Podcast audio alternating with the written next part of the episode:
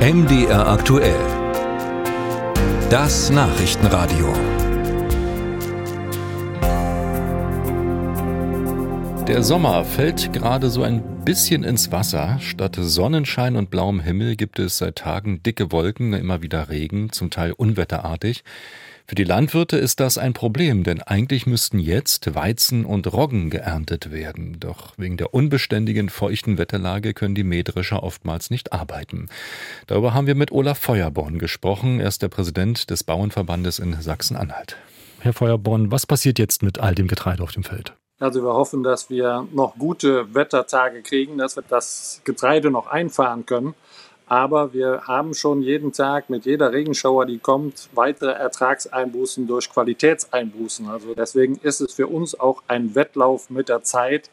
Wir haben ungefähr bis jetzt 20 Prozent der Weizen- und Roggenernte eingefahren. Das ist relativ wenig. Wir sind die Kornkammer Deutschlands mit und kommen jetzt keinen Tag voran in der Ernte, immer nur mit kleinen Mengen, die wir aber auch schon sehr feucht ernten und sie dann beim Abnehmer abgeben oder zur Mühle bringen, wo die Mühle sagt, wichtig ist jeder Tag, den wir jetzt gewinnen können, wenn ihr dreschen könnt, wenn die, die Feuchtigkeit des Getreides es einigermaßen zulässt, erntet, was, es, was geht, damit wir das sofort verarbeiten können.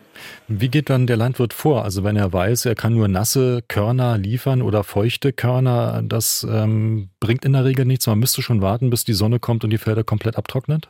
Also man kann auch feucht ernten, aber das hat auch mit Trocknungskosten zu tun, die dann enorm ins Bu zu Buche schlagen, weil wir ja wissen, dass auch äh, Heizöl und Gas sehr teuer sind für die aufnehmende Hand, die die Trocknungsmöglichkeit hätte. Also versucht jeder Landwirt auch sein Getreide nach Möglichkeit auf 14 Prozent Feuchtigkeit auf dem Feld runtertrocknen zu lassen durch die Sonne, was im Moment sehr schwierig ist.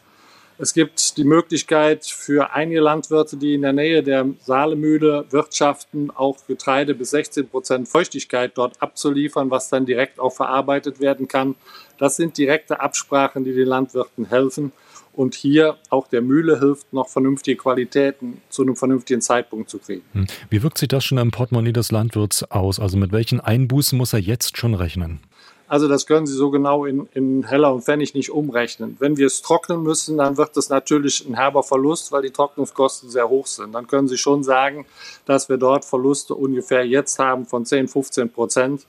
Aber mit jedem Tag, den es länger dauert, bis wir wieder ganz normal ernten können und die Sonne die Trocknung auf dem Feld übernimmt, werden wir auch noch weitere Preisabsprünge und durch die fehlende Qualität auch noch Preisverluste hinnehmen können. Und die können dann bis zu 30, 40 Prozent ausmachen. Deutet sich jetzt schon an oder kann man sagen, dass es eine unterdurchschnittliche Ernte wird bei Weizen und Roggen?